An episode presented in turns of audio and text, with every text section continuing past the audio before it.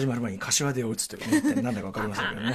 はい、ということで、あのーあれですよ、先週じゃねえや、先週の土曜日はいに、あの、宇垣さんの、まあ、お膝元と言っていいんですかね神戸に。ライブしに行ってまいりまして。すみません、ちょっと声、声声ね、枯れてんのは、そのライブですごい、まあ、ちょっとさすがに疲れてきたのもあるのか、ちょっとね、腫れてきちゃって、今、もちろん、あの、お医者行って薬飲んだりしてますけど、風邪じゃないと思うんですけど、一応治療に努めてます。ちょっと、昨日からなんとなく仮に、神戸良かったですよ。へえしかしかもはいそうちょうど私も行ってたんですけど、あなんかね、なんか結ご用事でね。ああ、そうですか。うん。いい天気でしたね。ねえ。素晴らしい神戸日和でございまで、した。その、ほら、兵庫県立美術館で富野義行展やってるのに行けないなんつって、やる気しねえとか言ってたけど、2時間早起きしてですね、2時間前乗りして行ってきたわけですよ。本当同じような時刻におそらくいましたね、いやいやああの辺に。そうですか、そうですか。うん。で、まあまあ、すごい、昨日ちょろっと話したんですけどね、まあめちゃめちゃ良かったですしね、見て良かったですし、まあその、あの、兵庫県立美術館そのもあれ安藤忠雄さんのね、はい。ええ建築で、それ自体も本当素晴らしかったですし、常設展も素晴らしかったし、まあ神戸ファッション美術館が、あの、ホームページ見てもわかんない休館日だったら本当に腹立たしい限り。で。すいませんでした。ええ電話で、あのどうなってんですか。とにかくでもあの、神戸っていうのは、そのね、ででもタクシーでこう移動しててですね、はい。やっぱりもうあの、たなんていうの、地形が、もうなんていうのかな、わわかりやすい、本当にこう、えなんか、なんていうの？こうね、山の手が、本当に山の手、で、まあ下があって、で、あの、こっち側、こう、なんかあれを挟んで埋め立て側の、こう、はい。ニュータウンがあってっていう、あ工業地帯が真ん中にあってっていう、なんかもう構造がさ、もうスコンスコンスコンってこう分かれてて、すごいもうね、その場所に行って、その傾傾斜だけでどこにいるか大大体ね、体わかる。傾斜何倍で。まあ、で、山見りゃ大体位置関係わかりますしね。いや、すごいわかりやすいなーってありましたね。うん。で、神戸のチキンジョージっていう、はいあの、老舗の、はいはいもちろんいただいて、はい、あの、なかなか盛りすごい盛り上がってよかったですよね。あそこも震災でもともとあったのが、一回ちょっとね、壊れちゃってダメになっちゃったのを、はい。もう一回、その、えっと、会は変わったのかな？でもそこで作り直してっていうのはね、伝統の、チキンジョージようやく俺らできたっていうんで、それもね、すごく良かったですし、ね。楽しんでいただいてるのは何よりです。えーそんでもって、まあ、神戸といえば肉だろうということで頑張ってハンバーグ食ったりとか、あらあらあらしてというね、堪能いたしましたというね。よかったです。もうね、着いた。た瞬間、私、まあもう始発で行って、ええ。で友達と、あの、髪の毛作って、あの、結婚式場に向かいながら、うわええ、草神戸帰ってきた何、何草なんですか、それは。塩臭いって。これ他の、他の人が言ったら怒られるえ地元だから海、海、海のね、香りが地元だからあ、そうですか。こそうかね。もう帰ってきた瞬間、匂いでわかる。でもめちゃくちゃ凝縮されてますよね。工業地帯と、本当に山と。もう逆にその、大丸とかある方に行ったら全然そんねなえ海の匂いなんてしま山口組せんし。とみたいな、もうものすごいそれもちょっとまたは外れた方なんで、あれなんですけど。昔あの、クラブサーキット行った時にわざわざ案内されましたからね、ここがね、つってね、あの、あの、監視カメラあるあるでしょ、あそこはそうなんですよ、つって。ぐるっと一周しましょうかな、ね所大体わかるんです。ねえ、なんつって。知ってるの。お邪魔してお餅くぶってるから。おもち、あ、おもちくわ、あ、そうなのね。地元に貢献してるというね。お正月にねいましたね。ございましたはい。えー、そんな感じでございまして、じゃあ行ってみましょうかね。アフターあ、シックスジャンクション 逆に息ぴったり。Junction.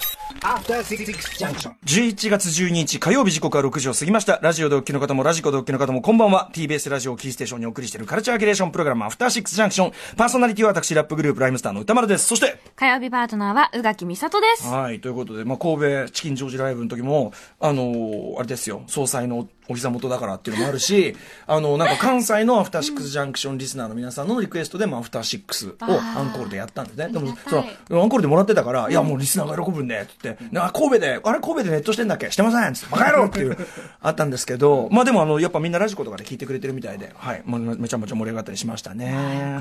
うん、なということで、まあ、展覧会行けてよかったんですけど、展覧会といえばさっき、だから僕あの、ターミネーター、ニューフェイトを見てですね、で、ついでにそのヒルズで、その、バスキアね、はいはいやってもう今週の日曜で終わっちゃうから、で、行けてないからさ、で、またグッズとかがいいらしいんだ、これがさ、でね、あの、行こうと思ったら、めちゃ混んでんのね、あれ。そうなんですよ。すごい並んでてちょ。っとなんか、うってなるぐらい混んでて、なんかこう、また次にしようって思っちゃうぐらい。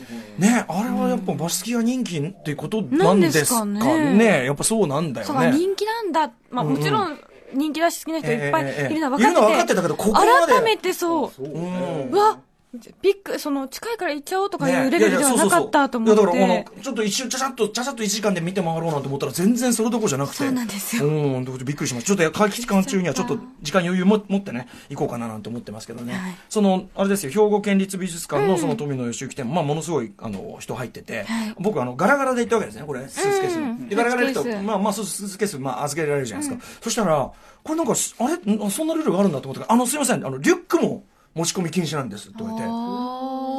ほうと。まあぶつかっちゃうからとかですかね。そうですかね、混んでるからかなと思って、ああ、そうですか。でも俺ちょっとね、メガネとか変えたりするのあれがあって、まあ不便だなと思いながら、まあまあまあ、で、まあ財布出してこうやってかけて、行ったら中はもうリュックのおじさんだらけでしたから、なんで？リュックの小太りのおじさんだらけじゃないかと思って、なんだよこれよつってさ。サイズ感なのかな？何なんですかね？おいおいおいおいってね、おーね、ちょっとゲせねえなと思いながらね、まあまあ身軽で見れたからいいんですけどね。まあそうそうやねえーいやいや、なんかしら、なんかしらルールがあったんじゃないですかね。うん、ということで。はい。ええまあまあ、あの、でも神戸、神戸良いとこというか、ああの、改めて堪能いたしましたので。神戸で、うんあの、うん十年住んでいたのに、はい初めて知った事実がありまして。神戸でした実。はい。私がルミナス神戸だと思っていたものは、オリエンタルホテルでした。うん、知らんがな。知らん おあの、うんオリエンタルホテルっていう、あの、ええなんていうか、かまぼこみたいな形のホテルがあるんですね。で、ルミナス神戸っていう船があるっていうのも知ってたんです。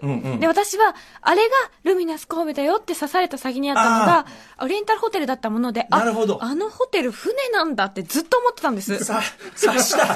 なるほどね、刺した先が。あのホテルうん動くんや、すごいねーって思ってたら、それおいくつぐらいの時の勘違いですか、これは。え、でももっと多分小学生ぐらいの時に聞いてそうなんだと。思って、友達に、あれでしょ、動くんよねって言ったら、はえ？あ、今回初めて。あの手前にある船あるでしょみたいな。うんうんあれやであれが、あれがそうルミナスそう。動かん。やろ、奥のやつどない考えてもって言われて、うんうんはーってなったっていう。すごい、ちょっと考えれば分かりそうなことは。ちょっとぜひ皆さん調べて、あ、これが動くと思ったんやと思ってください。うん限りなく知らんがなの領域でございますがね。はい。まあでも飯もび、びっくりしちゃったから。すごいもんでも盛り上がってね、本当神戸、あの、またゆっくり行きたいなと思いましたね、あぜひぜひ。うん。あとね、えっと、ちょっとこう、カルチャー情報的なところで言いますと、まあ、えっと、こ先週木曜日の推薦図書特集で、えっと、ライターの伊藤壮さんが推薦した、ナオミ・オルダーマンさんの小説パワー。女性がはいある、ある日、女性だけがこう、ビリビリパワー、超能力を身につけて、えー男性より圧倒的なその力を身につけて、えーまあ、社会自体がこう、女女性優位の世界にこうなっていくという、まあ、逆、逆じ、あの、なんていうかな、事情の物語っていうかな、えーそんな感じの、まあ、SF 小説ということですかね。まあグーワと言いましょうか。SF グーワというか。えーで、まあ、オバマ大統領が2017年ブックリストに選んだりなんかしてたなんていうのを、これね、めちゃめちゃ面白そうです。これすぐね、なんか映像化なんかされそうですね、なんて言ってたら、えー余裕でやっぱり Amazon スタジオがドラマ化ということが決定ということらしいですね。楽しみだなこれまた、うん。豪華な面々なんですよね。しかもね、原作者、オルダーマンが率いる女性脚本家チームが脚色っていう。まあでも、まあ、そう、それは筋かもしれませんね。やっぱこれをやるならね。はい、えー、監督制作総指揮は、まさに、次女の物語のリード・モラーノさん。強い。だから完全にその次女の物語、まあ、次女の物語って改めてね、あのご紹介すると、ハンドメイルズ・テールってね、はいあの、日本でもドラドラマシリーズ化されましたけど、あの、要は、えーか、逆に完全だ、あの、あ、なんていうの？男が支配して、女性はもう完全に、まあ、物的にと言いましょうかね、使われるディストピアがこう実現したと。しかもけ結構こう、近未来の話として起こるっていう、あの、ドラマシリーズで見てて、まあ、小説も読んでましたけど、あそこ怖いね、あの、日常で、普通に日常で暮らしてるところが、あれ？様子がおかしいっていう風になって、こう、崩れてく、このプロ、セスのところがやっぱすごい怖いなと思って。あれ様子がおかしい。あの、職場になんかこう、こう、重機を構えた男たちがどーっと入ってきて、で、上司が、いやー、つって、どすまん、どうにもできないんだ、みたいなこと言って、なん。かこうなんか、とりあえず今日は仕事終わりで、みたいなこと、あのくだりとか、すごい怖いな、なんて思いましたけど、ね、でも逆にその伊藤壮さんね、おっしゃってたように、その男性はなかなかその女性が、この男性の優位社会の中で、特にその暴力的なところにこうさらされる恐怖っていうのを、その、頭では分かってても体感はなかなかできてない、みたいなね、ああの、よく分かってないとこもあるっていうところで、あの、すごく、なんか疑似的に体感できて、っていうところの説明をその伊藤さんが、まあ男性としてされてて、あ、なるほどなって思ったんですけど、はい。えー、みたいな。これまあちょっとドラマ化も非常に楽しみなねえこれ楽しみですね。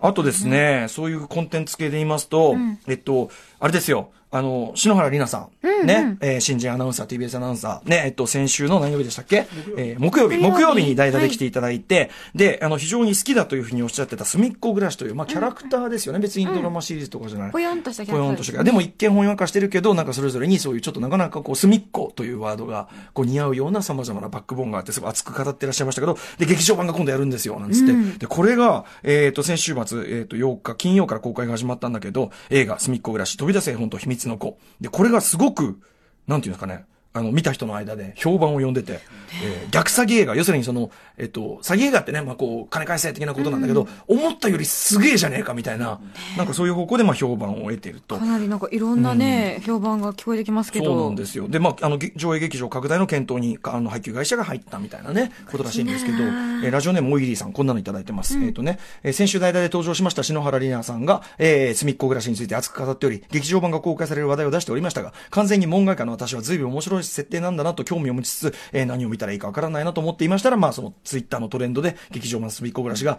えー逆、逆詐欺映画というハッシュタグ付きで、羊の皮をかぶった狼だとか、プラダを着た悪魔だとかよくわかりませんが、すごい評判です。ということで、まあ、篠原里奈アナを再登場させて語らせてあげてくださいというムービーウォッチにちょっと入れなかったのね、ちょっとこれは、まずったかもしれませんね、これね。ちょっと、すいません。まあ、正直、舐めてたのかもしれません、これは。にねでも舐めてたか。なり面白いって。どうなんですかね。だからそのファンの人が見て、今はこう、わってなってる状態なのか、ちょっとこれはでも、ここまで言われたらちょっとね、っていう感じちょっと見てみたくなりますようん、ね。非常に興味をそそられておりますってあたりですね。えー、んな感じかな？うん。あとはまあそのドラえもん50周年を記念して、うんちゃな感じで、ドラえもん話はね、この間の、水曜ザナイトというアベマでやってる番組で、あの、ターミネーターに絡めてですね、散々ドラえもん、ドラえもん、特にあの、1話の理屈は本当におかしいからって話を、セワシが言ってる、セセワシが言ってることは何から何までおかしいっていう、っていう件を。成立していいのかと。改めて試断した 次第なんですけど、だってね、あの、要するにそのね、結婚する人が変わっちゃったら君生まれなくなるんじゃないのって当然のね、理屈に対してね、いや、乗り物が違っても到着地が同じなように僕は結局生まれるんだよ。そんな、もう全部の、全部の、お前の言ってること全部おかしいみたいな感じで、そこがね、終着地点だとなぜ思った。ねえ。あと、まあ、ずっと僕が問題にしてるそのジャイコ問題というね。そのジャイコはまあ1話ではちょっと意地意地悪な子というような扱いですから、まあ嫌がるのは仕方ないとしても、その後ね、ジャイコのキャラクター的なまあ才能のある女の子ですね才能がある、感受性豊かな才能ある女の子じゃないですか。その見て見た目と関係なく自分の持てる際で、えーそういうふうにこうね、よく、あの、医療機人生を送ってる方なんだから、ある意味、のび太が参考にすべきはお前ジャイコだろうと。な、何が、何がお前そのさ、そのクラスで一番の子と結婚したいみたいな。で、それが人生のゴールだみたいなさ、くったらねこと言いやがってってさ。うんいやいやいや、本当に。で厳しい。まあでもそりゃそうですよね。そうなんですよ。だから、その、いや、で、その1話での、じえっ、と、ジャイコじゃなくてしずちゃんと結婚できれば OK みたいな、そのゴールみたいなのを、えっ、と、書き換えたのが一応さよならドラえもんで、もうそうじゃなくて、自分で何とかしますっていうことが、あの、真の結末ですよ。あれはいいと思うんですよ。さよならドラえもんは最高なただその後の、嘘8王という茶番がですね、茶番が、えーまた終わりなき茶番が。嘘になっちゃったう嬉しくない、嬉しくない。ドラえもんとずっといない。ね。はい。はい、お前ここで終わった。ね。ここでお前は、わかるか？お前。おお前今終わったんだお前終わったんだぞ。のび太にね、まあ厳しい小学生の話でございますから。えーいやいや、その、だからやっぱほら、あの、のび太は、お俺と、その、みんなのね、読んでる人もさ、俺たちと掃除系だからこそ、お前と、お前バカお前バカそこでね、うんなぜた、なぜ立ち上がらなかった。そうそう、そうなんですよ。お前帰れっつって。しっしとやれともう大丈夫だよって。うんドラえもんはもう帰ってこないんだからなんつってね、まあ嘘は8、84っていうね、何のための、何のための薬なんだよ。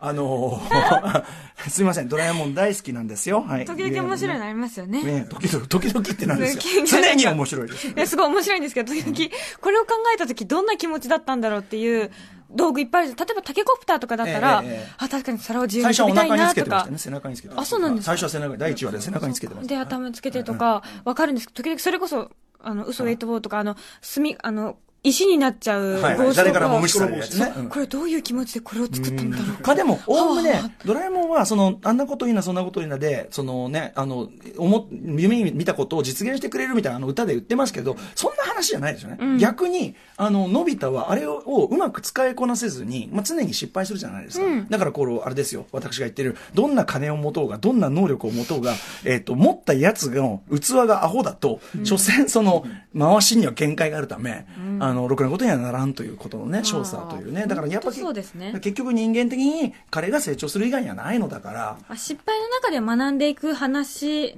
なのでしょうか？まあ彼はでも全く学んでませんけどね、ウヒヒなんて。常になんか手に入れたらウヒヒとかなんか言ってね、言ってますから、だからやっぱりそのね、あの、嘘エイトがわやつのね、本当にやつの死刑宣告でしたね。あ いつにとっての別れはね、終わった、終わったっていう瞬間でしたね。はい。あなたはど、あなたはどうお感じになりましたか？さあ、で、あの、すみません、お知らせ事なんですけど、明日はね、私どもライムスターの久々の新曲がまあ出るわけ、久々でもないけど、新曲出るんですね。えーそれもなんと、岡村康之さんと、はい、ライムスターで作ったんですよ。えっ、と、岡村康之、さらにライムスターというね、非常にくどいユニット名がついております。えーこちらで、マクガフィンというタイトルの新曲、明日リリース、えー明日リリースじゃない、違います、違います。えっ、と、リリースは11月27日にデジタルリリース及びストリーミング配信が11月27日、水曜日に決定いたしました。で、それに先駆けて、えー明日13日、水曜日の、えーこの時間帯、オープニングで、えっ、と、オンエアしたいと思いますので、もう熊崎くんがもう200%の受けでね、これはいいですね、というね。楽しみですねなってくれると思いますので。どんな反応をされるのか。ちょっと過剰にプレッシャーをかけすぎて、あるかもしれませんが、でも、あの、まあ、それは別にしてもですね、あの、ぜひ皆さんに早くお聴きいただきたいなと思っていた曲なので、えー明日ぜひ楽しみにしてください。えー詳しくはライムスターのホームページ、岡村康之さんのホームページでご確認ください。お知らせでございました。そんな感じで様々な面白を発見して紹介するカルチャーキュレーションプログラム、アフターシックスジャンクション、今夜のメニュー紹介です。この後すぐは文字を楽しむイベントをご紹介します。また6時半からのカルチャートークは、アトロク秋の推薦図書月間。